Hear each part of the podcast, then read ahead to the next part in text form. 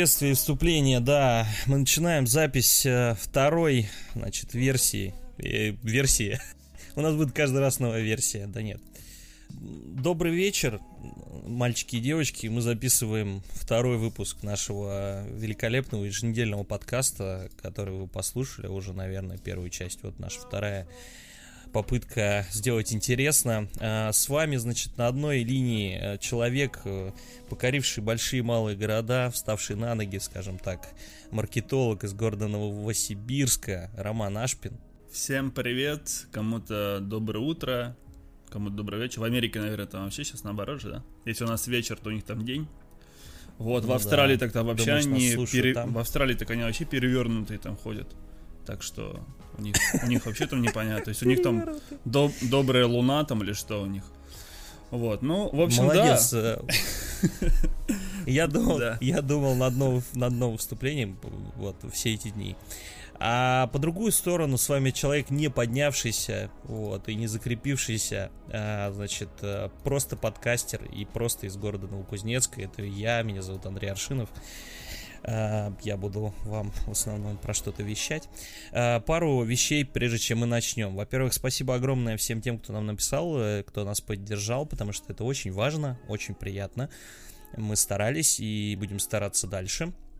Если вы хотите нас поддержать, есть еще пара вещей. Во-первых, у нас сейчас появились ссылки практически на все актуальные площадки, то есть остался только Google, я до сих пор с ним воюю, но надеюсь, что в ближайшее время война будет закончена, Эм, есть Apple подкасты, есть VK, есть э, будут, будет Google, есть Spotify, надеюсь, что он запустится, и мы там тоже сразу же будем. Есть для более изощренных Pocket Cast и так далее, всякие различные другие такие сервисы. Мы есть сейчас везде, практически любое приложение для подкастов, вы там можете нас найти. Название вы знаете. Мартин Иден. Главное, только писать его слитно, это очень важно, потому что у нас именно название слитно написано везде. Вот, поэтому вы можете заходить, подписываться на нас, если у нас подписаны, например, в Apple подкастах, обязательно ставьте нам там оценки и пишите свои, например, комментарии к подкасту именно там, если вам удобно. Еще у нас есть телеграм-канал, э, вы можете туда подписываться, там будут вы, выложены записи подкаста, и еще там мы, возможно, будем писать какие-то новости, ну, это в будущем, если нас на это хватит. Да, да, ребят, ребят, тоже всем, всем большое спасибо. Некоторые писали там личные сообщения, и лично тоже говорили, что молодцы, очень круто. Так что спасибо вам большое. Там дядя Леша соседу тоже спасибо, тоже я, я вам передал. Вот. У меня, сосед, у меня соседи почти все послушали, реально передали своим при... соседям.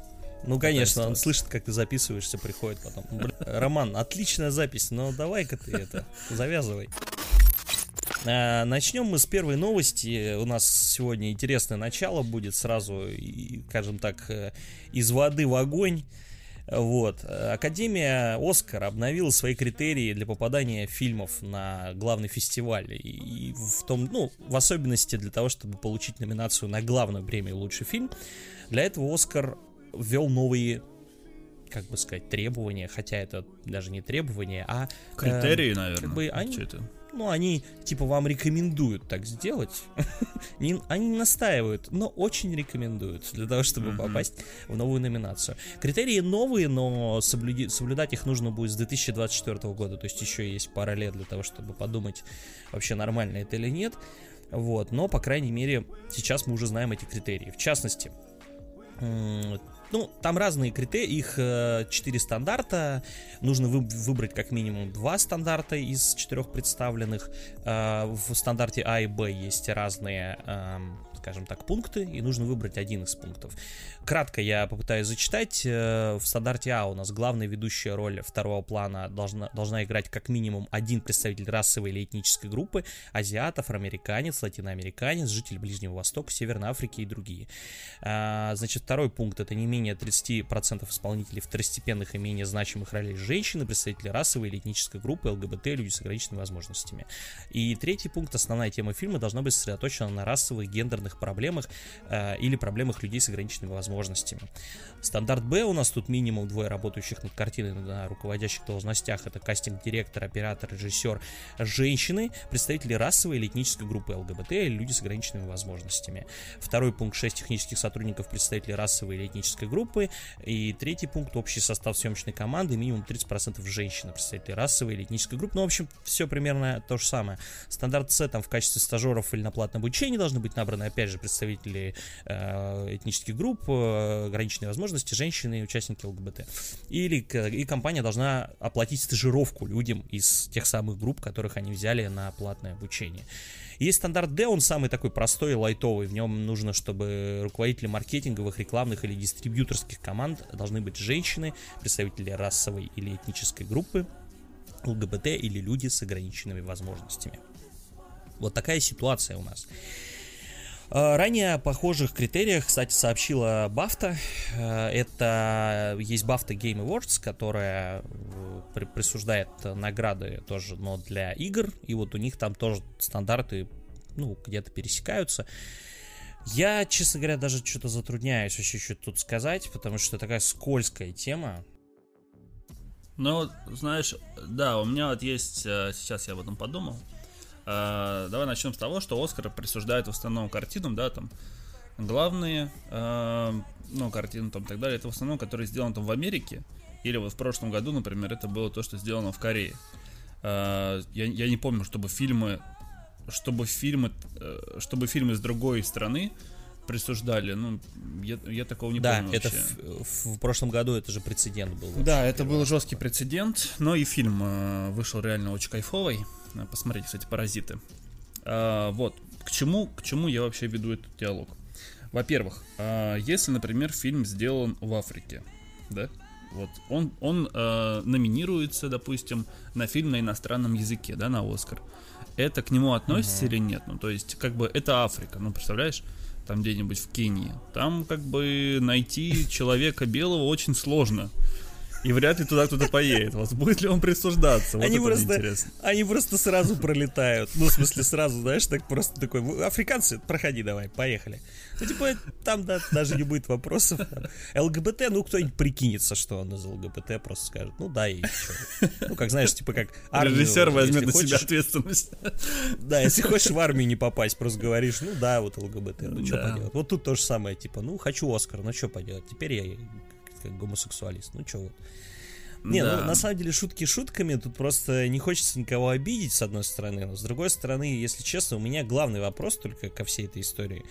Это, а зачем вообще кино-то тогда снимать? Ну, то есть есть ощущение, как будто режиссура, сценарий, это вообще вот, типа, мы это все операторские работы, это все мы задвигаем на второй план, нам на это плевать.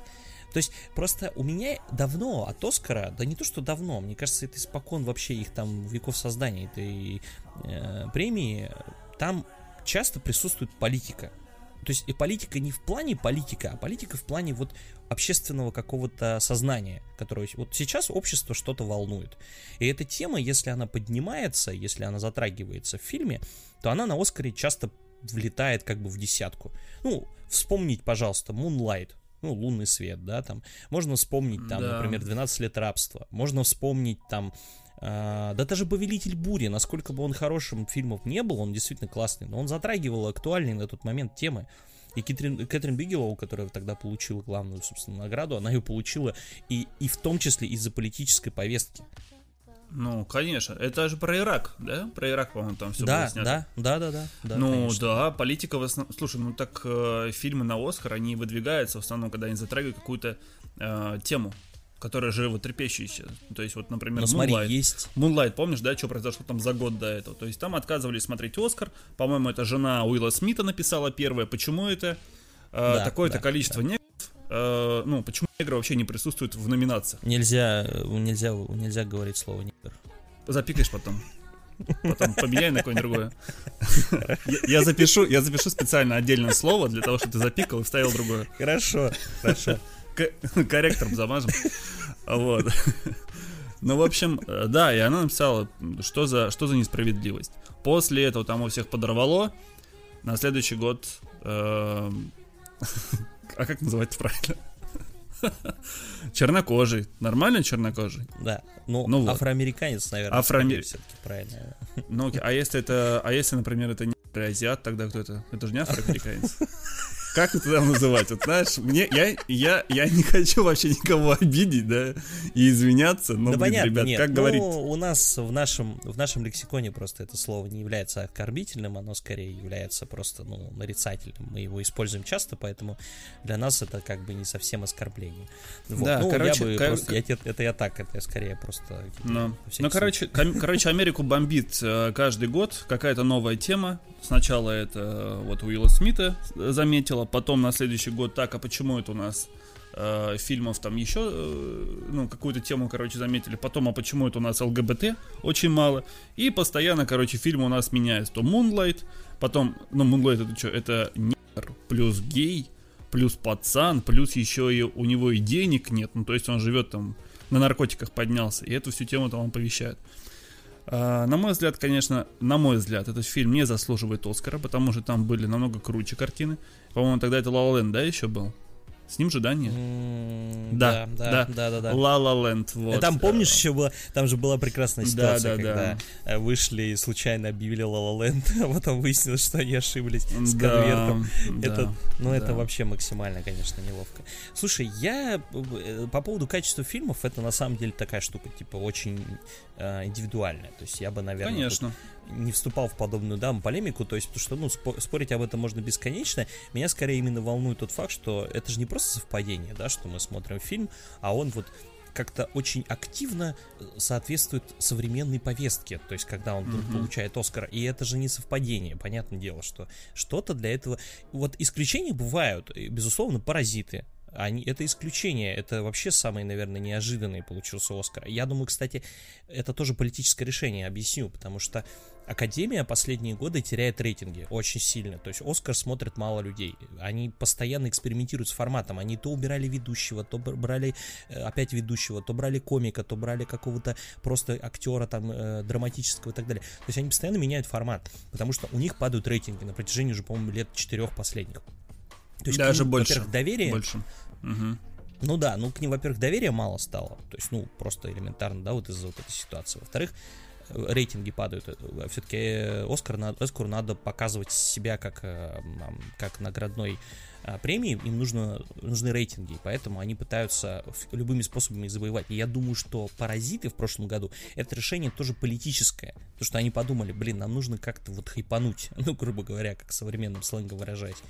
Угу. И вот они, мне кажется, они хайпанули у них получилось то, что они хотели. Потому что все, я просто там, помню, э, я не смотрел в этот раз в онлайне, я проснулся утром, начал там смотреть типа, результаты, разрывались просто ленты новостей от того, mm-hmm. что нифига себе, типа, корейцы просто взяли, что как этот чувак, этот режиссер, как он себя вел на сцене, так это, ну, было искренне и честно, очень, mm-hmm. очень круто он. Что он, он в принципе, режиссер да? крутой. Ну да, да, да, как да. он там выражался, да. Это. И вообще, да, на самом да. деле, если вы вдруг интересуетесь корейским кино, возможно, зайти э, в, это, в этот э, сегмент рынка стоит э, именно с режиссера Пон Джон Хо, который снял да, как да, раз да, «Паразит», да. потому что да. у него есть как минимум три картины очень классные. Это вот «Сквозь снег», это «Паразиты», и есть еще фильм... Э, История об убийстве тоже хорошая Восп... А, «Воспоминания об убийстве» вообще великолепно. Кстати, да, да. офигенно. Я хотел, ска... я хотел сказать про Окча, но лучше, да, лучше «Воспоминания убийстве» посмотрите. Он скоро, кстати, будет пере, перевыпущен, очень классный фильм. Mm-hmm. Но про Академию, вот про их требования, я так хочу сказать, что мне очень обидно, что забывается вообще ценность остального, что все-таки кино это искусство. И, к сожалению, вот э, тут как бы про искусство речи уже вообще не идет, получается. То есть те, кто будут делать просто хорошее кино. На мой взгляд, вот э, все, что связано с искусством, как, ну, знаешь, ко- которое искусство не такое, которое э, звучит из со всех экранов и так далее, да, то есть э, Оскар в основном это хайповые фильмы, э, о которых говорят, о которые где-то уже показали, где-то там наградили, то есть они уже идут, ну там, э, в основной ветке. А если мы говорим об искусстве, то я считаю, что это скорее всего Канский кинофестиваль или какие-то, знаешь, там венецианские, берлинские. Вот там показывают фильмы, э, которые не награждаются Оскаром, но они по заслуге награждаются там. То есть... Э, согласен.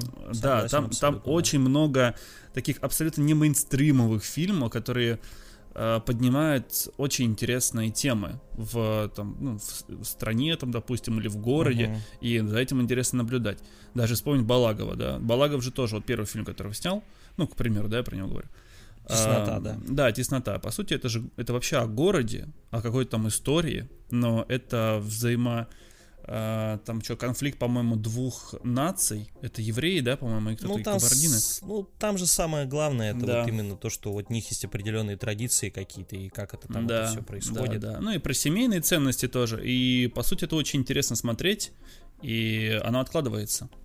Я абсолютно согласен по, поводу вот Берлинского фестиваля, по поводу Кан. Если вы хотите для себя найти какое-то кино, вот расширить свой, скажем так, э, кинокругозор, не смотреть только мейнстрим, который здесь рекламируется, посмотрите премии, вот э, зайдите на Кинопоиск, тот же посмотрите раздел с Каннами, с Берлинским кинофестивалем, и посмотрите, ну, те, кто награждались, и те, кто были, были номинированы. Там действительно часто попадаются очень недурственные картины, которые и по качеству, и по своим каким-то идеям. Вообще, там очень много хорошего. В свое время я много фильмов из Кан, э, ну, я смотрю там фильмы из Кан очень давно уже тоже, и там много фильмов, которые я очень сильно полюбил, когда вот они вот награждались, и поэтому я вам, я вам советую. Ну, я думаю, что Ром тоже вам советует. Конечно. Как бы обязательно на это обратить внимание. А ну, если вы давайте... считаете, что русское кино говно, то посмотрите Никиту Сергеевича Михалкова годов 70-х-80-х. Я сегодня про него еще расскажу. К этому мы попозже, да, перейдем. И еще э, следующая у нас тема есть по поводу как раз советов и всего остального. Тут я кратко постараюсь пройтись, поэтому э, в этом году происходит смена консолей. Э, есть игровые консоли. Есть два всего лишь, по сути, представителя крупни- крупных. Это Xbox и PlayStation, то есть компания Microsoft и компания Sony. Есть еще Nintendo, но у них э, доля рынка очень маленькая, особенно в России, поэтому, скажем так, я тут не буду выступать экспертом, так как я про Nintendo, правда, мало знаю. Но если мы говорим про вот рынок больших консолей дорогих, то Xbox и PlayStation в этом году переживают смену поколения. Почему это важно? Потому что я знаю, что вокруг меня рас, ну, растет все больше людей, не растет, а как бы появляется все mm-hmm. больше моих знакомых, которые покупают консоли. И наверняка в этом году, возможно, кто-то захочет опять заскочить на поезд, вот этот вот, да, купить себе на Новый год в качестве подарка новую консоль, и будет задаваться вопросом, а что же купить, Xbox или PlayStation? Потому что я знаю, что этот вопрос стоит на протяжении уже последних лет, наверное, 12. И вот э, последнее поколение, которое шло, вот сейчас оно заканчивается через пару месяцев, оно шло 7 лет, и, к сожалению, э, Xbox очень сильно просел. Он просел в России до того состояния, что сейчас, э, ну, Microsoft в целом с рынка как бы слетела, они стали продавать все за доллары, Xbox вообще продается там очень слабо в плане того, что поставки очень маленькие и так далее, но это не суть важно, самое главное это в чем преимущество платформ. С PlayStation все просто, это народная платформа те, кто знают, там это еще из, нашего детства, да, даже из нашего, я бы сказал, не детства, а когда мы еще только-только вообще родились, тогда уже зарождалась вот эта вот э, и любовь к PlayStation, то есть PlayStation 1, mm-hmm. PlayStation 2. И понятно, что когда люди говорят о консолях, именно игровых приставках еще называют чаще всего, люди говорят о PlayStation. Но есть Xbox, и на самом деле я могу сказать, что я был тем человеком, который вот прошлое поколение, когда была PlayStation 3 и Xbox, просидел-то в основном на Xbox как раз, а не на PlayStation. Потому что Xbox был классный, на самом деле, в прошлом поколении. Они очень сильно уработали Sony, у них было много крутых вещей, крутых предложений, Uh, у них сама консоль была более передовая, и это было видно. У Sony там были проблемы постоянно с разработкой, потому что они там свою архитектуру намутили. А в этом поколении вот такой вот, как я и сказал, у них результат абсолютно обратный получился. И вот uh-huh. приходит новое поколение. Xbox показали, э, Microsoft решили не дожидаться там Sony, показали э, свой, свой, две своих новых консоли. Про обе было известно в, равной, в разной степени, про Xbox Series X было известно давно, про Xbox Series S э, стане, стало известно вот буквально только вот 9 сентября. Как я сказал, посмотря на картинку, у меня пришла мысль, знаешь, там э, стоит слева Xbox Series X, э, значит, более старшая, более мощная, uh-huh. а справа Series S, белая такая, менее мощная. Левый коронный, правый похоронный, короче, для Sony. Вот, uh-huh. потому что, ну, ну, на самом деле это, ну, там, типа, если серьезно, то это правда, потому что Xbox, конечно, ну, Microsoft, конечно, максимально просто делает все, чтобы даже если вы Xbox не сильно любите, вы на него обязательно обратили внимание. Что важно? Две, платфо... две консоли. Одна стоит 45 500, это, ну, я говорю, буду говорить сразу русские цены, потому что нам как бы доллары не, не особо важны. Uh-huh. А младшая модель будет стоить 26 990. Это очень хорошие цены. Как бы там ни хотелось а нам PS 5 что будет стоить? Вот с PlayStation будет известно буквально вот на днях. Про нее мы обязательно, я думаю, в следующем выпуске поговорим, потому что мне гораздо uh-huh. интереснее про PlayStation говорить. Но я бы хотел просто, что если вы вдруг думаете о том, что купить себе консоль, э, посмотреть на Xbox в этом поколении на самом деле стоит. Смотрите, во-первых, если вы не сильно притязательны к графике, например, вы не паритесь э, на поводу того, там, как выглядят игры, вам важно просто играть. Просто чтобы у вас был каталог игр, и э, вы с друзьями там FIFA гоняете, там сами там играете, там, не знаю, в Red Dead Redemption, вам круто и все. Вам для этого хватит Series S. Он стоит 26 990. Я почти уверен, что Sony не предложит по такой цене э, свою консоль, потому что у них будет только две модели, и обе будут э, мощные, они обе будут дорогие. То есть они будут в районе как раз 45 тысяч стоить. Mm-hmm. Я так думаю. А вот Xbox предложи, предлагает вам совсем, по сути, деш, ну, это дешман. Ну, реально, ребят, просто если посмотреть на ее характеристики, даже компьютер со, э, собрать по сопоставим, сопоставимой, э, сопоставимым железом будет гораздо дороже. Это очень дешевая консоль. Вы покупаете эту консоль, покупаете подписку Game Pass, которую очень давно уже продвигает Microsoft. Это подписка, по которой вам даются новые игры. Она стоит там какое-то количество денег в месяц и в год. Но там игр просто до хрена. Они каждый месяц э, кидают туда там десятки игр. Если вы вот хотите просто легко зайти на, на, скажем так, в игры, начать играть, вы не хотите париться насчет покупки мощного ПК и так далее, просто хотите начать играть, Xbox Series S это отличный вариант. Как бы я бы не хотел там э, хвалить Sony, но Microsoft реально, по сути, практически убивает uh-huh. на корню идею покупки дорогой PlayStation.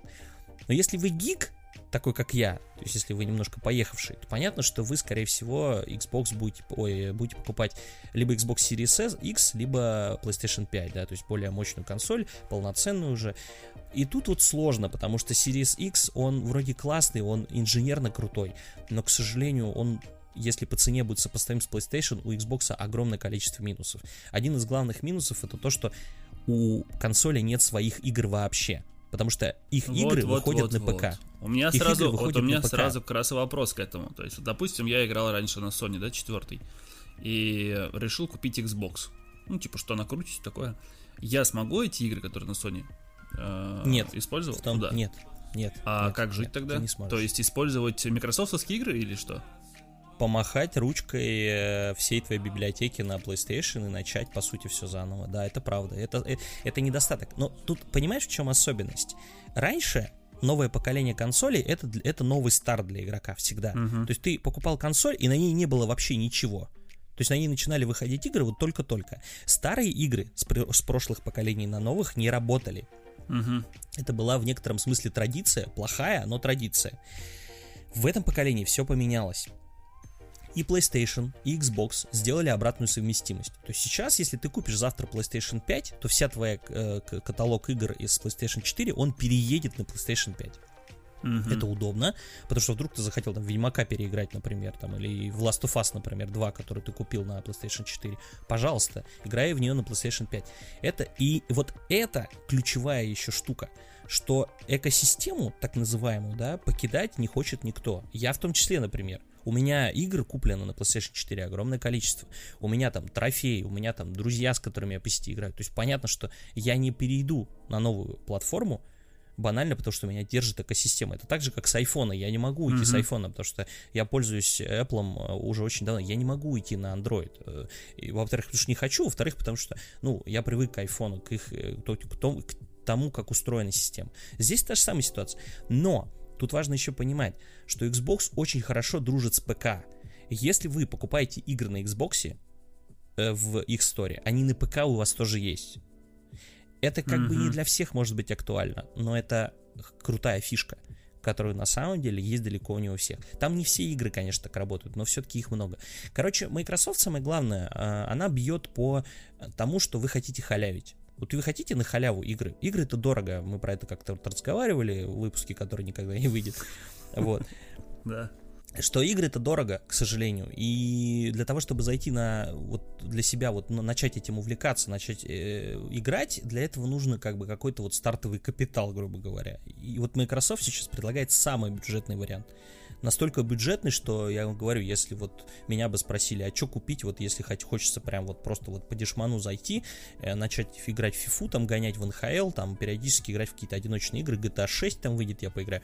Series S это ваш вариант вообще. Потому что, ну, это просто, ну, это, это консоль убийца, она буквально вот убивает этот э, средний сегмент, просто она под себя его подгребет полностью. Там, понимаешь, просто не, большинство людей, им плевать на экосистему, на какие-то там вот эти нюансы. Они просто хотят себе хорошую, э, мощную консоль, удобную, современную. Mm-hmm. Вот, пожалуйста, это ваш вариант. Так что я все, мы обязательно поговорим в следующем выпуске про PlayStation, потому что явно будут новости, они вот уже на днях должны появиться, и я обязательно постараюсь вам, может быть, сравнить, возможно, Sony там представит что-то такое, от чего просто там тоже наповал убьет Xbox, но пока Microsoft прям я, ну, честно, аплодирую, потому что, несмотря на то, что у Xbox все плохо, но у них просто есть другие э, пути зарабатывания денег, поэтому Xbox у них убыточный, конечно, то есть сам по себе как, э, именно как, не только как консоль, а в целом как проект Xbox, то есть игровые студии и mm-hmm. эти там, ну, игровая платформа как Windows, все это убыточно, но оно крутое, и тут ничего не поделаешь, они работают постоянно, они себя над собой растут, и они вкладывают в это деньги. Поэтому я бы хотел, чтобы все-таки у них... Ну и вообще, кстати, конкуренция, ребят, это классно. Поэтому если есть Xbox, то есть нормальная Sony, которая не охереет и не будет вам продавать новую PlayStation за 700 долларов. Так что это нам только на руку, потребителям только на руку. Кстати, в этом поколении возвращается старая традиция, а, кон- те, кто, ну, производители консоли, опять будут продавать их в убыток. Это уже ста- давняя штука, то есть когда она выходит, ее продают всегда в убыток. На ней не зарабатывают вообще. Они зарабатывают на процентах с продаж, они зарабатывают на играх, которые делают сами, там, на периферии и так далее на самих э, железках они не зарабатывают. В этом поколении традиция возвращается, потому что говорят, что Xbox в производстве стоит примерно на 15% дороже, чем он э, продается на рынке.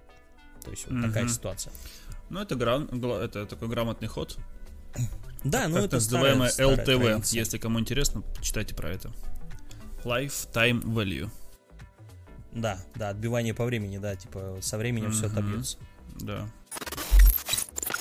плавно от темы с Xbox мы переезжаем к нашей теме про, скажем так, свободный. Мы говорили по поводу того, что в, каждой, э, в каждом нашем подкасте мы будем брать свободную тему. И в этот раз тема не с потолка взята, она взята по причине того, что показали трейлер Дюны э, от mm-hmm. Дэни Вильнева, которая, которая не выйдет, скорее всего, в декабре, к сожалению пока мы подкаст готовили. А, та, а там в декабре, да, говорили, что будет? Она должна была выйти 21 декабря, но, ага. к сожалению, э, студии и Sony, и Warner, и еще много-много студий смотрят на сейчас на показатели рынка э, кинотеатры, что собирают очень плохо. Довод вообще еле-еле себя окупает, он до сих пор даже себя не окупил. И говорят, что, скорее всего, Ворнеры э, будут сильно переносить релизы. Они Чудо-женщину с октября уже убрали на декабрь. Так они Бэтмена всего... на годок уже перенесли. На 21 ну, видишь, год Бэтмен, же, да, он будет? Бэтмен-то хотя бы не готов был. Окей, там ну, да. вопросов нет. Но там сейчас еще Дюна и заболел готова. главный актер. Да. Дюна готова. И вот в этом самое обидное, что фильм смонтирован. Я так понимаю, что все там постпродакшн уже даже прошел. Но, к сожалению, скорее всего, в декабре мы его не увидим. Мне очень жаль, но ничего не поделаешь. Такой вот рыночек сейчас э, его колбасит, и колбасить будет, видимо, еще до следующего года. Слушай, ну Дюна и, и создавалась сколько? Она, наверное, года три уже, да, четыре, там про нее идут слухи. То есть, как прибытие вышло, после этого сразу занялся Дюной. А, и да, но Дюн, в продакшене она дор- прибытие, долго, да. Это года 17 да, по-моему, фильм? Да, да. Она, она очень долго в продакшене. Там mm-hmm. говорят, что изначально же Вильнев не хотел ей заниматься. Там изначально была тема такая, что должны были кому-то другому отдать. Сейчас не буду врать кому, но кому-то другому. И там уже почти, почти стартанули, но опять все переиграли, и в итоге вот Вильнев пришел к проекту. Вот. Для него это mm-hmm. просто, наверное, э, тут как это, это подколоть Вильнева, для него это просто известная тема делать блокбастеры, которые провалятся. То есть, типа, нормально, он, он, он уже готов. он говорит, я, ну, знаете, ко- я... кое-как окупится, да? Да, вспомним э, «Бегущий по лезвию 2049», который великолепный фильм, на мой взгляд, очень классный и, ну, он и стильный, и крас... очень красивый, очень хорошо сыгранный. Да все там круто. Это просто вот, ну, вот э, в этом плане Вильнев, он, ну как, ну, он он просто маэстро своего дела. И поэтому это крутая картина. Очень жаль, что подобное кино, к сожалению, оно мало кого нужно. И поэтому 2049 уплыл вообще просто. Я думаю, что никакой франшизы «Бегущего по лезвию» не будет. И вообще вернутся ли когда-нибудь студии там к этому непонятно. Про mm-hmm. что мне бы хотелось, чтобы мы поговорили? Это про, про то, почему Дэнни Вильнев современный классик. Это сейчас громко, может быть, сказано, но я считаю, что вот как есть классики, которые уже ушли, ушедшего времени, есть классики, которые там живут до сих пор, и есть вот классики, которые рождаются сейчас. На мой взгляд, таким классикам можно отнести там того же Нолана, несмотря на то, что его очень часто обвиняют в том, что он больше такой студийный чувак типа режиссерского видения у него мало, он больше делает студийные фильмы. Но я считаю, что он классик, и вот Вильнев это тоже современный классик. В чем его феномен? Э, как вот на твой взгляд? Сейчас я сразу ищу классика, а, вот который сейчас у нас есть. Это Андерсон, Андерсон, по-моему, как же его фамилия? Андерсон. А, Пол Томас Андерсон? Конечно, конечно. Вот он, mm-hmm. а, и про него очень часто говорят, что это реально вот прям современный классик, потому что посмотреть на его фильмы, и они переплетают там огромное количество проблем и сделаны просто отлично. То есть это не простые фильмы для восприятия, сразу могу сказать. А, тот же, как же, Мастер, по-моему, так называется фильм его. Смотрел? Mm-hmm. Да, да, конечно. Велик, да, там абсолютно, да. Да, там э, снимается хо, этот Хоффман и снимается Хоакин еще... Феникс. Хоакин да, Феникс, Хоакин Феникс, да. да. Потрясающий фильм, и его прозвали прям классикой современной. Я советую, кто любитель символизма, кто любитель каких-то глубоких тем, там, психологии, обязательно посмотреть, обратить внимание. А, что касается Дани Вильнева, я, мне очень сложно назвать его классиком, но вот ты правильно сказал, что он просто охрененно делает фильмы, его подход, он потрясающий. То есть он продумывает каждую мелочь, которая есть, он круто раскрывает персонажей. То есть э, насчет Дюны, я тоже читал такую информацию, что да, он долго там не принимался за нее. Почему? Потому что сценарий очень сложен. И в один фильм запихать это довольно, ну, это очень проблематично. То есть, представляете, угу, это нужно раскрыть да. персонажей так, чтобы это было интересно. Не, ну там сам по себе просто масштабный очень этот, масштабный очень э, первоисточник. Масштабный, ну да, там история сама вот изначально, она реально масштабная. То есть даже Дэвид Линч, он с ней там не справился, хотя огромное количество денег было все это влито.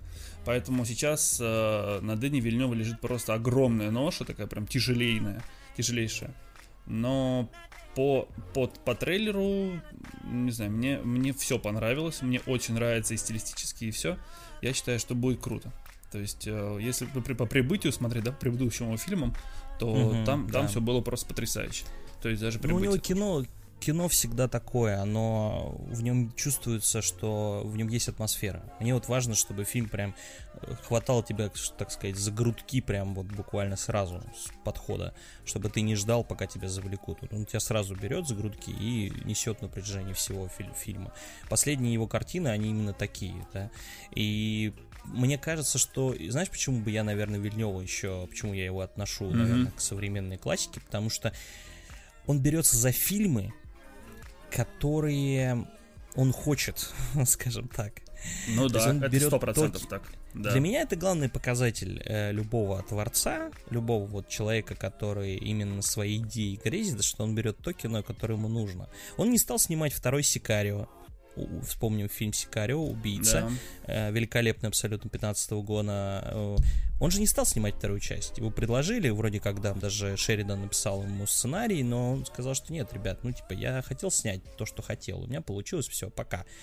Вот. То же самое со всеми этими фильмами, то есть, которые выходили до и после, что это прям его действительно настоящий режиссерский проект. И с Дюной я очень рад, что он взялся за Дюну, потому что Несмотря на то, что я не знаком с оригинальным романом, я читал краткую, только краткое его содержание. Mm-hmm. Во-первых, надо понимать, что Дюна это вообще первоисточник огромного количества фантастических э, не только картин там в плане, не только фильмов, но и романов, а самое главное еще целых вселенных.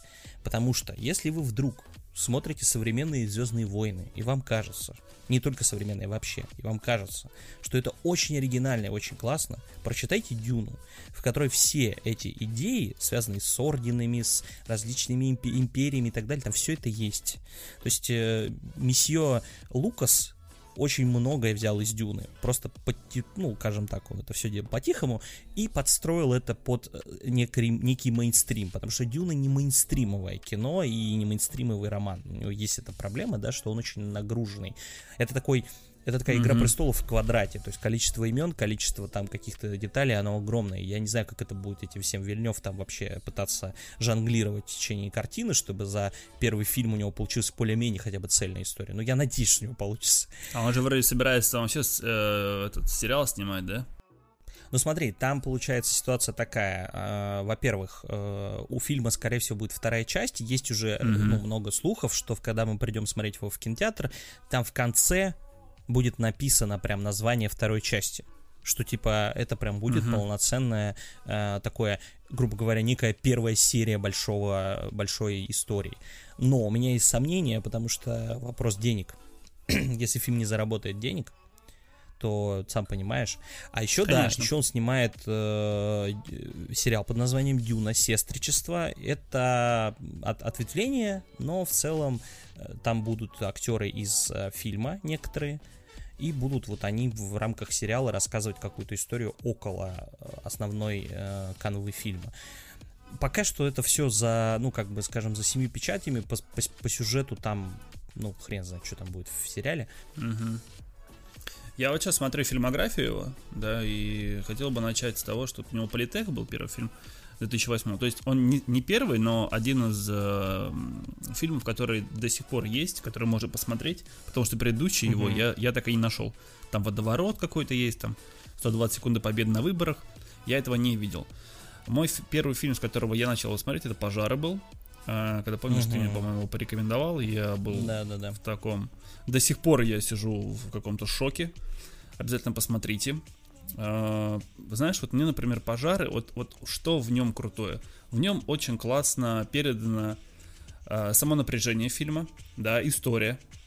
Но я точно помню, что во время фильма я очень часто, во-первых, отвлекался, потому что, ну, он такой немножко медленный, там вроде и показано, да, вот это вот все напряжение, там какое-то избиение, там, ну, там очень много вот этого э, неприятных сцен, вот, и mm-hmm. я отвлекался. Ну да. А, но конец меня настолько ошеломил, что я такой, так, как бы и пересматривать не хочется, знаешь, но в то же время я хочу посмотреть, что там было в фильме, что э, привело вот к этому концу. То есть там же были на самом деле моменты, когда как бы э, эмоциями, чем-то еще это все передается и показывается. Ну, то есть, если, если ты вот про конец uh-huh. да, вспоминаешь, я просто вспоминаю да, там, главную да, героиню, конечно. что она на самом деле передавала во время фильма э, вот, вот эту вот идею саму, там, что, что происходит. А я этого не понимал. И мне вот это пересматривать не хочется точно, э, но фильм сам, он вот прям пещерит вот, вот этими всеми воспоминаниями, это круто. Короче, пожары это мощно, и он, по-моему, еще и на Оскар, да, претендовал на то время. Не Слушай, помню. а я вот, честно говоря, да, не помню, было. может быть, и были номинации. А, да, Б- номинация было, было, фильм было. на иностранном языке. Да. да, после этого я обратил на его короткометражку этажом выше. А, там про то, как типа люди сидят за столом и постоянно едят. И они со временем все падают ниже, ниже, ниже, короче, до тех пор, пока не упали на первый этаж. Ну, то есть, э, там тоже какой-то он показал свою идею, не знаю. Вот. Э, потом, что у них? Пленницы, враг, убийца. Ну, в общем, у него, знаешь, в ну, фильме, я смотрю, очень много криминала. Такая. У него, у него, да, у него криминала Это очень да. много. То есть даже того же убийцы вспомнить. А, по враг, враг это, кстати, возможно, как-то можно отнести к классике. Но такой типа. Я бы, знаешь, я бы фильм, к фильму враг, я бы, знаешь, как сказал, вот э, ты сказал про символизм. Вот я вам могу посоветовать, если вы э, хотите научиться считывать символы вообще, потому что весь фильм это, это, это один, один сплошной символизм. Там все построено именно на символах. На символах, на каких-то предметах, на том, вот, ну, то есть на фильм состоит человека. из того Да, фильм состоит из того, что его нужно считывать, считывать кадрами. То есть там практически бестолковые диалоги, в плане, что они клевые, но они не несут какой-то логики в фильм. Там в логику фильм добавляет именно если вы следите за картинкой и следите за тем, что в ней происходит, и понимаете. Вот, поэтому, на самом деле, это, по-моему, из его вот современной фильмографии самый низкооцененный фильм но, к сожалению, да. ой, наоборот, к счастью, если его посмотреть лучше несколько раз, вы поймете, что это действительно хорошее кино. Ну, Просто таких оно... фанатов артхауса, скорее всего. Да, это был у него перерыв на перерыв на очень камерный фильм. То есть он э, после пленницы он взялся за врага, а вот потом вошло у него был Сикарио, потом был э, Прибытие, которое было довольно дорогое. И вот, кстати, это первый, по-моему, его провалившийся к хренам фильм. Mm-hmm. Но он не хренам, но он провалился. Он плохо собрал там, реально. А потом был 2049, бегущий по лезвию, который, ну, вообще там просто кошмар, конечно, в плане сборов, вот, так что... Да, все если... фильмы оставляют впечатление, и причем впечатление очень крутого, как, как режиссера, так и складного фильма такого, который реально можно посмотреть и пересмотреть. Вот, э, мне, допустим, нравится «Убийца», я его раза, наверное, три смотрел, и «Пленникс», кстати, меня тоже очень сильно зацепил, я его раза, наверное, тоже три пересматривал как бы мне до сих пор интересно. На мой взгляд, это одна из лучших, кстати, ролей этого Хью Джекмана вообще за всю Хью Джекман там Я... просто бог. Это правда. Он так передать это состояние, да. Если вы просто любите этого актера, посмотрите обязательно, потому что, ну, он действительно, я считаю, что это одна из лучших его ролей вообще. Он, он очень выдающийся и крутой мужик, но это прям прям высшая, мне кажется, высший пилотаж от него. Да, но, все, но всем он запоминается, к сожалению, Росомахой, хотя есть и такие фильмы. Ну, массовое кино, на то и массовое, масс-маркет.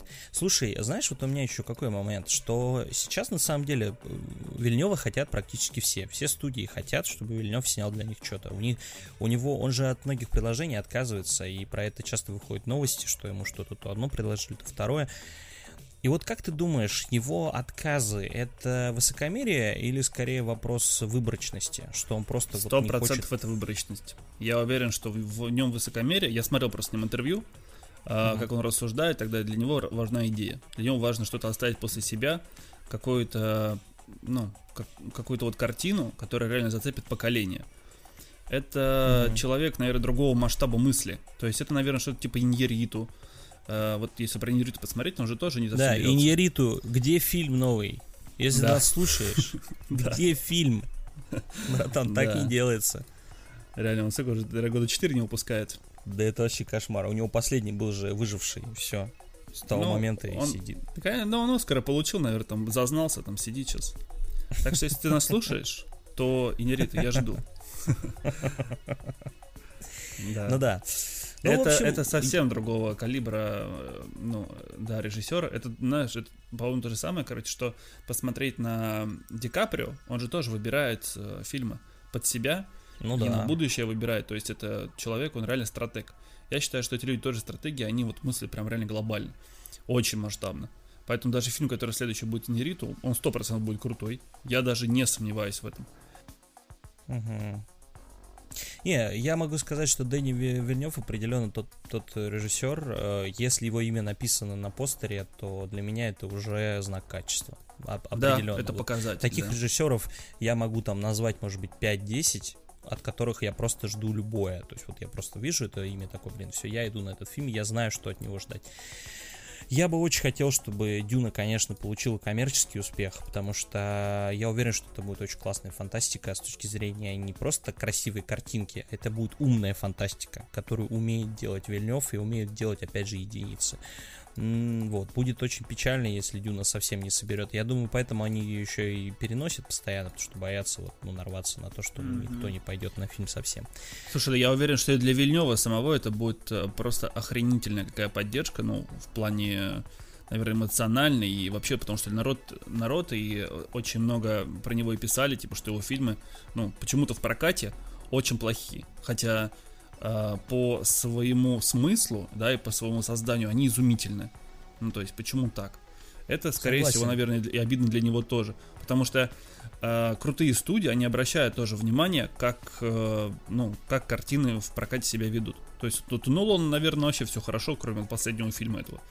А до этого, ты помнишь, ну, там, с, Бэтмен, с доводом, там... да, с доводом непонятно, что будет, а до этого, конечно, у него все коммерческий успех. Его, его, кстати, за это, про это часто и говорят, что Нолан, помимо того, что он имеет э, поддержку очень серьезную в, mm-hmm. среди зрителей, он еще и коммерчески очень успешный режиссер. То есть ему можно отдавать проект, он спокойно их делает успешными. Но, кстати, кстати, кстати, вот про Андерсона, если говорить, да, вот, который я вначале упомянул, э, у него фильмы в основном это же убыточная тема.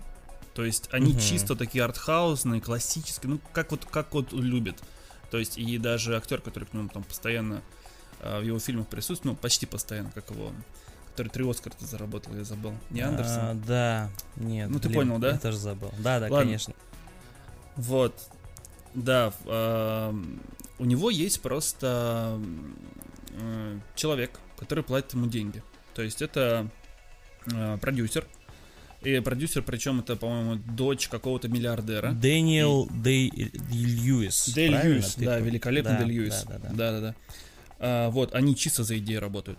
То есть у них есть э, определенный вот бюджет, да, который им выдают. То есть он просто там приносит, как показывает, что он хочет снять, и снимает так, как он видит. Его картины, они очень плохи в, про- в прокате, но для культуры они несут просто огромную вообще э, не знаю, кладезь или что это как, как-то вообще назвать. Ну, ну понятно, есть... вес, вес в сообществе творцов, он имеет серьезный, короче. да, понятно. да, это правда. Слушай, ну да, это видно. Бюджет 35 миллионов, э, сборы 47, это у «Призрачной нити», которая получила кучу просто номинаций и наград. Слушай, ну да, это коммерческий, конечно, полный провал, но мне фильм, кстати, не понравился. если да? честно. Я его не смотрел. Слушай, я что-то вообще как-то вот в этот раз прям тяжело для меня. Ну, я, меня бывает, я... Не, Нефть смотрел его? Че говоришь? года. Нефть смотрел его? Не, нефть, слушай, ну про нефть мы с тобой, да, уж сколько раз Нефть это вышка. Великий, великое кино вообще абсолютно. Независимо от того, режиссер там Пол Томас Андерсон или нет, это просто очень крутой фильм определенно. Я предлагаю нам переходить на крутого на более великого, на более великого, на великого человека, потому что мы вот у нас есть, э, собственно, история про то, что мы рассказываем вам а, про различные наши какие-то впечатления за неделю. У нас вот сегодня первым пунктом идет фильм «Неоконченная пьеса для механического пианино». Это фильм Никиты Сергеевича Михалкова. Михалкова. И расскажет да. нам Роман сейчас про вот это кино, у которого название просто бесконечное. Давай. Да, ну что-то сказать. Изначально э, важно пояснить, что я любитель такого кино долгого, тянущегося. И Никита Сергеевич Михалков, он, наверное, тоже огромный любитель таких фильмов, особенно был по молодости, ну, вот, в годах 70-х, 80-х, там, может, там, 90-х еще какие-то начала. А, что, да, час что 40, здесь важно час сказать? 43 всего идет же. Час 43. Час, фильм. Да, час 43, но здесь вопрос в том, как э, по энергии вообще этот а, фильм воспринимается. Динамика, дина, динамика в фильме. Динамика да, этого фильма, она ужасна, да, это сразу важно сказать. То есть, это, этот фильм, этот фильм, это, знаешь, это как будто вот пьеса поставлена, и ты сидишь где-то в театре и смотришь за этим. То есть, там огромное количество символизма, там что-то а, одна семья приглашает что-то себе в гости кого-то, там что-то папенька, маменька какая-то сидит там, потом а, приходят, значит, им соседи, Оказывается, у этой маменьки есть э, желание вот этого соседа, который как раз здесь главный герой.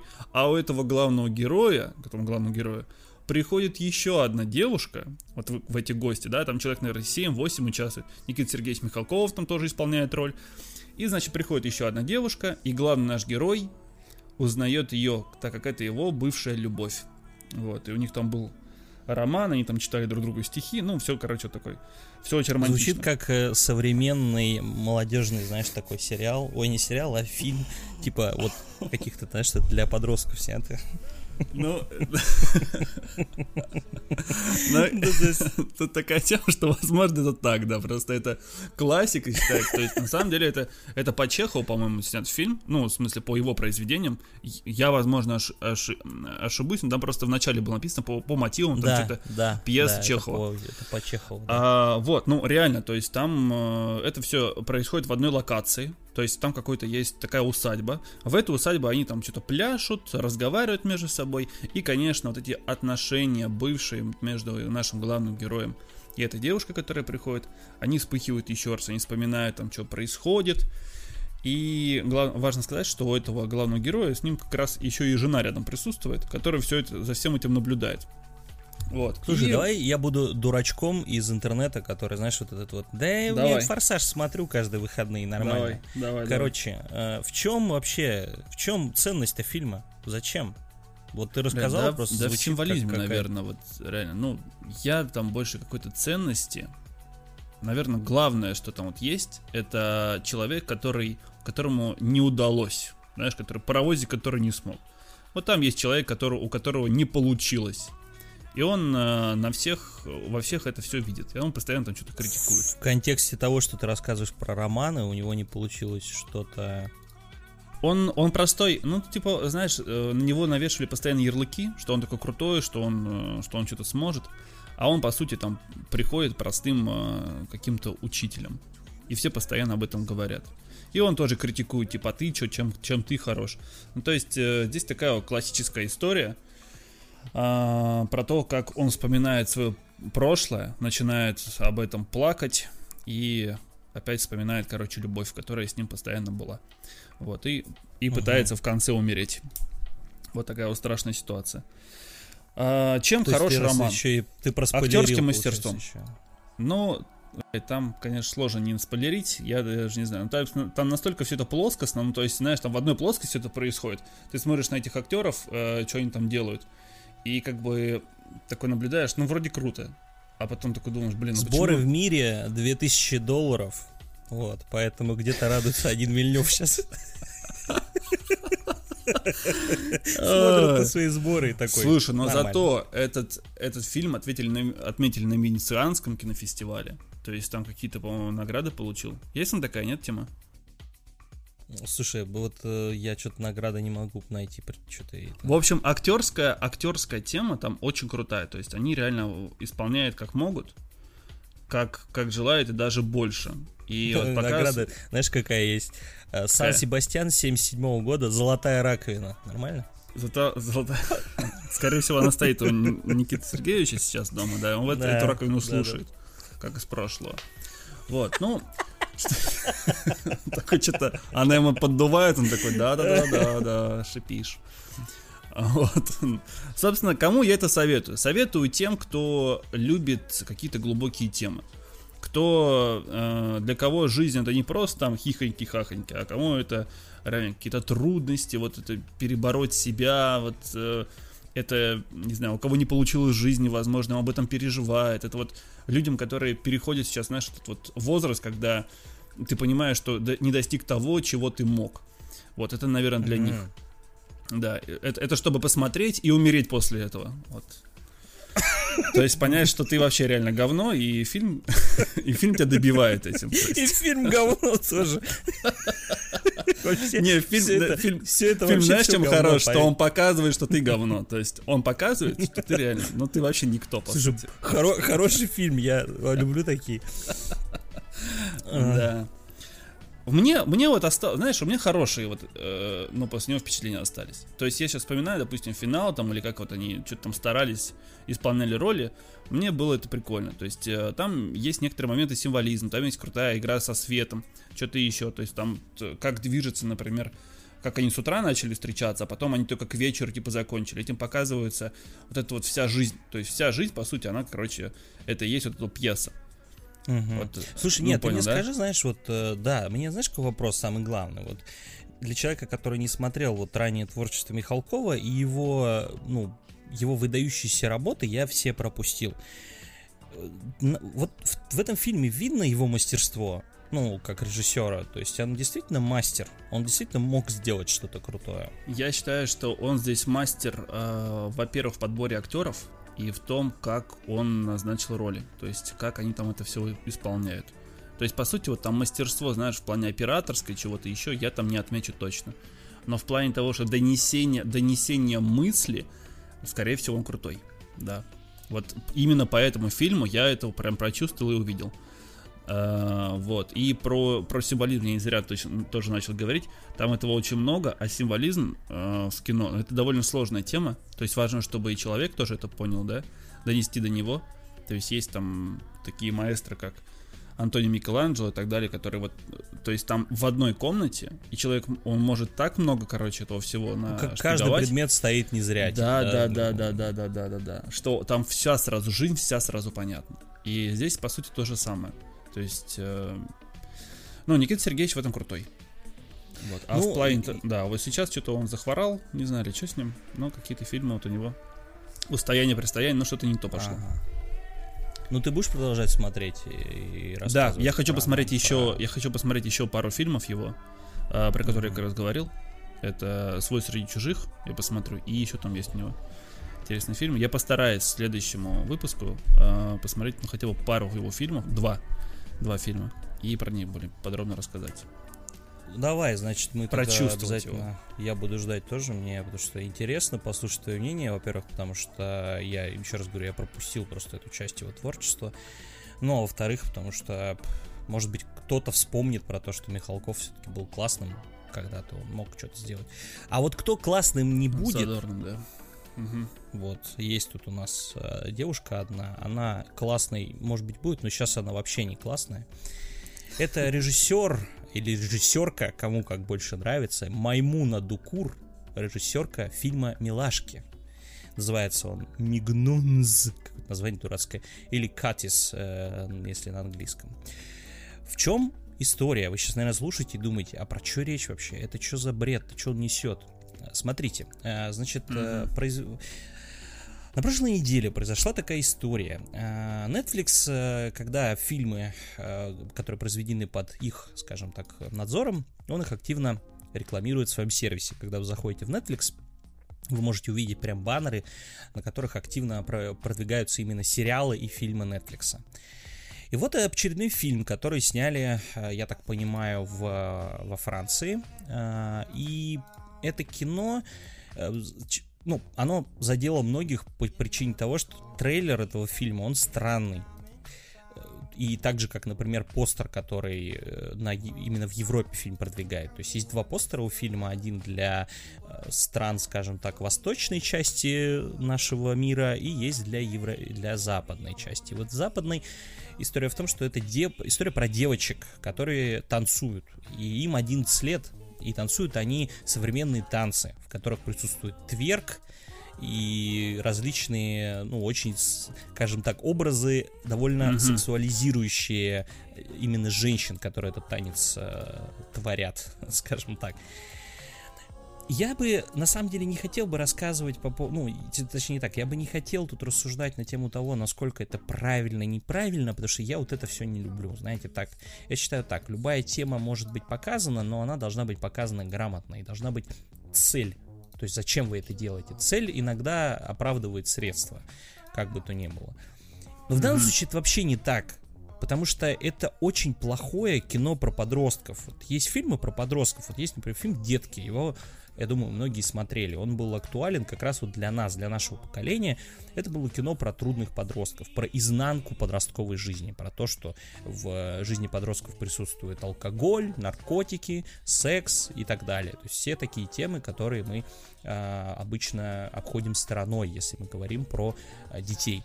А здесь, мне кажется, ну, режиссер, когда, или режиссерка, когда писала сценарий, она, наверное, подумала, а почему бы мне не зайти дальше? Обычно подростков берут лет 16-15, а я возьму 11-летних. Хорошая идея. Все обратят внимание, и будет, значит, наверное, ну, мне так кажется. Потому что надо понимать, что фильм, он, на самом деле, э, его обвиняют в именно гиперсексуализации детей, а фильм на самом деле абсолютно об обратном. Он как раз о том, что сексуализировать детей это очень плохо и неправильно. Но дело, дело в том, что фильм просто бездарный со всех сторон. То есть он плохо снят. Про операторскую работу вообще, я это просто от, от сатаны. Я такой вообще не понимаю, mm-hmm. когда такой снимает. То есть там есть сцена вот этого как раз танца, которая отражена на постере европейском. И она отвратительная с точки зрения не только того, что это дети, да, и того, что они это делают все очень неловко, ты потом понимаешь, что это все специально, но это просто отвратительно снято. То есть снято прям вообще кадры, ну, там берутся какие-то очень странные планы, это, ну, короче, ужас. Просто я подобное кино, на самом деле, я смотрел много фильмов э, с темами про подростков, где именно показывают какую-то вот эту изнанку. Здесь угу. темы-то интересные, то есть, во-первых, показывают по поводу того, какие сложные отношения у родителей, да, вот с подростками как они там э, пытаются свои какие-то там традиции, свою философию переложить на ребенка, он это все не принимает и активно бы, ну, воюет против этого. Причем там интересно, что там есть идея того, что вот эта девочка, которая является главной героиней, да, вот эта 11-летняя Эми, она воюет со своей мамой, как бы в плане поколений, а ее мама воюет со своей тетей, тоже в плане поколений. То есть есть какое-то там двойное дно у этого всего. Есть а тетя с кем воюет в это время? Тетя воюет со смертью, потому что она старая. А, это опасно, опасно. Да. Но молодец, не сдается как бы вроде бы и темы хорошие, и вроде как и э, хорошо там, там открыты какие-то темы, вот там есть даже педофилия, маленько про, ну, говорят про педофилов, да, там есть образы именно такие. Угу. Там э, есть тема того, что девочки, они же вдохновляются чем-то, это тоже, кстати, там открыто в фильме показано, что они же не просто такие, они не просто так хотят э, танцевать вот такие танцы, быть э, объектом для как бы, я не знаю, просто никакие слова не хочется употреблять страшные, тем более в отношении 11-летних детей, но быть mm-hmm. объектом для взглядов, для, объектом для того, чтобы, ну, на них смотрели парни. Они хотят быть такими, потому что рядом есть культура такая. Они смотрят э, клипы Ники Минаж, там, Карди Би, современных вот этих э, рэперш с огромными э, талантами, значит, э, в области талии. Mm-hmm. Мускулатуры. И мускулатуры, да. То есть понятно, что они кем-то вдохновляются. И это, в принципе, в фильме активно показано. И самое главное, самое главное, что в фильме есть идея того, что все эти их убеждения, все их идолы и кумиры, это все огромная большая иллюзия. То есть это, ну, типа, в этом фильме есть. Оно это непрозрачно в конце даже э, вывод есть. Он там не напрямую, как бы говорится, но это понятно.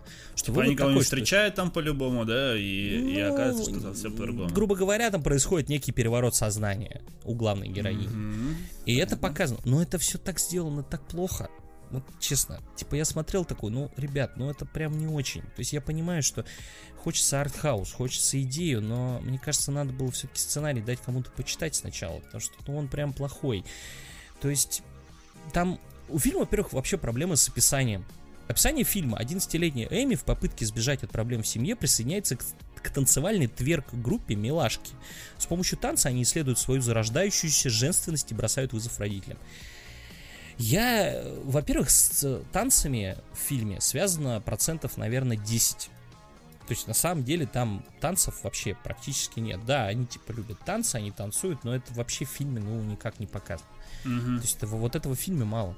Во-вторых, по поводу зарождающейся женственности, ну, сложно сказать. Тут, наверное, вопрос не в женственности, а в том, что они просто пытаются подражать кому-то. Они видят, как себя ведут более старшие именно женщины, девушки, mm-hmm. и они пытаются им подражать, что делает любой подросток. А все-таки 11 лет это, ну, подросток.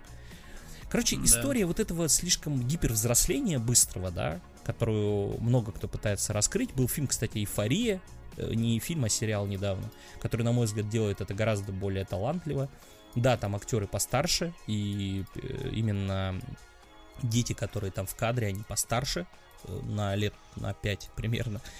Но это, это, это, ну, как бы, это хороший сериал, который эту тему раскрывает. А вот этот фильм эту тему не раскрывает вообще. Его mm-hmm. главная проблема, что он попал под гнет, то есть его просто долбит везде, там в Твиттере просто куча э, гневных э, комментариев, и понятно, что началась давка, очень, ну не давка, а, ну то есть на э, режиссера э, вот эту вот как раз Маймуну Дукур, на нее очень сильно давят, uh-huh. ее, ее угрожают там и расправой, и смертью, и чем, ну, классическая история, короче, понятно. При этом фильм-то никто не видел, то есть интересно, что в кино никто не смотрит, у него там вообще, ну, то есть у него показатели отвратительные, его никто не видел. Все посмотрели трейлер, У нас, по-моему, так и происходит. Да, у нас же часто такая история. Мы вот в прошлом выпуске говорили по поводу там смерти Сталина, условно. Здесь та же самая история. Да. Человека э, гнобят, человека нападают за темы, которые там вообще в фильме. То есть она не сексуализирует образ детей. Она этого не делает. Она наоборот показывает совершенно другую сторону. -то. И в фильме совершенно другая тема. То есть это, это, это соци... как э, сказал э, Netflix, это социальный комментарий против сексу... сексуализации маленьких детей. Это правда. Вот они, они говорят истинную правду. То есть этот фильм, который отмечен наградами, правда, непонятно за что, но отметили, окей. Это кино, у которого культурной ценности нет, к сожалению. Потому mm что взята скользкая тема, фильм снятый, то есть он готовый, он вышел, его можно посмотреть, и было бы круто, если бы за это взялся хороший режиссер, который постарался бы рассказать вот эту тему того, что взросление детей происходит за счет современной культуры, которая есть. То есть сейчас очень важно, я не пытаюсь сказать, что современная культура это кусок говна. Это не так. Просто она такая, какая есть. В этом нет ничего страшного. Просто нужно понимать, что она вот такая. И для того, чтобы жить в этой культуре, нужно, наверное, с ребенком общаться, да? Не быть родителем, который есть у этой вот девочки, а быть родителем, который mm-hmm. с ребенком общается, который объясняет что-то. Вот. То есть здесь тема-то хорошая, но, к сожалению, она бездарная, открытая, точнее, она вообще не раскрыта никак. Это просто попытка, наверное, сделать что-то великое, но это только попытка. Вот. Мне, как бы, как я бы хотел сказать свое фирменное, мне жаль, что так произошло, но нет. Мне не жаль, потому что я не знаю, кто это вообще. Мне плевать на этого, на этого режиссера, на эту режиссерку. Короче, короче, что нам-то вообще? Нам не смотреть, правильно я понимаю? Да это просто, мне, ну, мне типа, любителя, вы... любителю, нет, если это. Никита Сергеевич, мне смотреть или нет? Там есть какой-то символизм вообще? Да и нет там ничего, конечно, ты чё, это... Какой там символизм. Нет, это... Или ну, это название. Кино... Смотрите, если вы любите просто скандальные фильмы, вот я люблю скандальное кино, я его смотрю. Если я вот читаю статью и какую-то, да, и в фильме, и в статье рассказывают про фильм, который вызвал какой-то скандал, я его смотрю всегда. Потому что я хочу быть в контексте, я хочу понимать, о чем речь. Я хочу сам увидеть то, про что говорят. И каждый раз не каждый раз, но в большинстве случаев я натыкаюсь на то, что фильм смотришь, а он просто, просто плохой. Есть, типа, это не причина для споров, это просто плохой mm-hmm. фильм. Они выходят постоянно, их очень много. О чем вы спорите? Да, он выбирает темы, которые, возможно, вам не нравятся, вы считаете их слишком вызывающими, но он плохой. Вы лучше поспорьте о фильмах, которые берут вызывающие темы, но они нормальные, которые хотя бы интересно посмотреть, а тут смотреть нечего.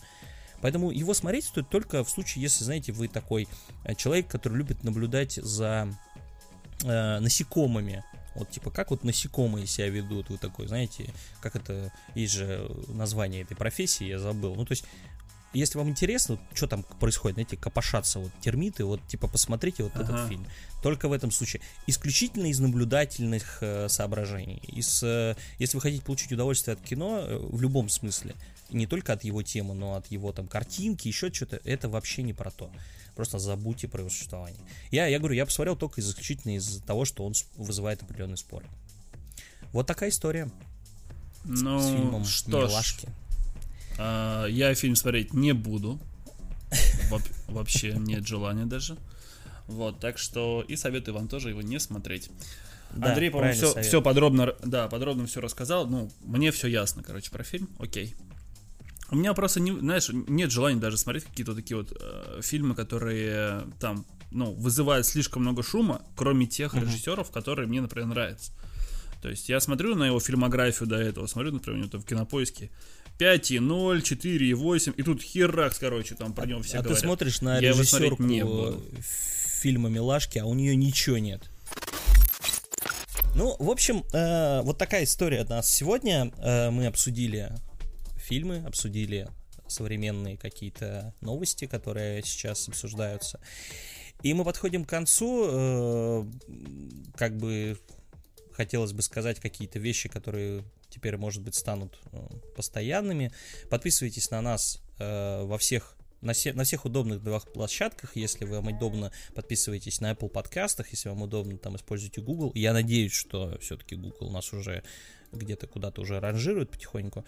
Э, подписывайтесь на нашу группу ВКонтакте, наш паблик, потому что там можно общаться. Я понимаю, что мы пока набираем публику, и я надеюсь, что это будет происходить в определенном темпе, но как только публика будет набрана, во-первых, вы можете нам задавать вопросы, э, возможно, скидывать новости, которые интересны вам, и это будет для нас интересно, потому что мы пытаемся обсуждать все не только с позиции знатоков, но и все-таки с позиции людей, которые не очень понимают предмет, но хотят разобраться.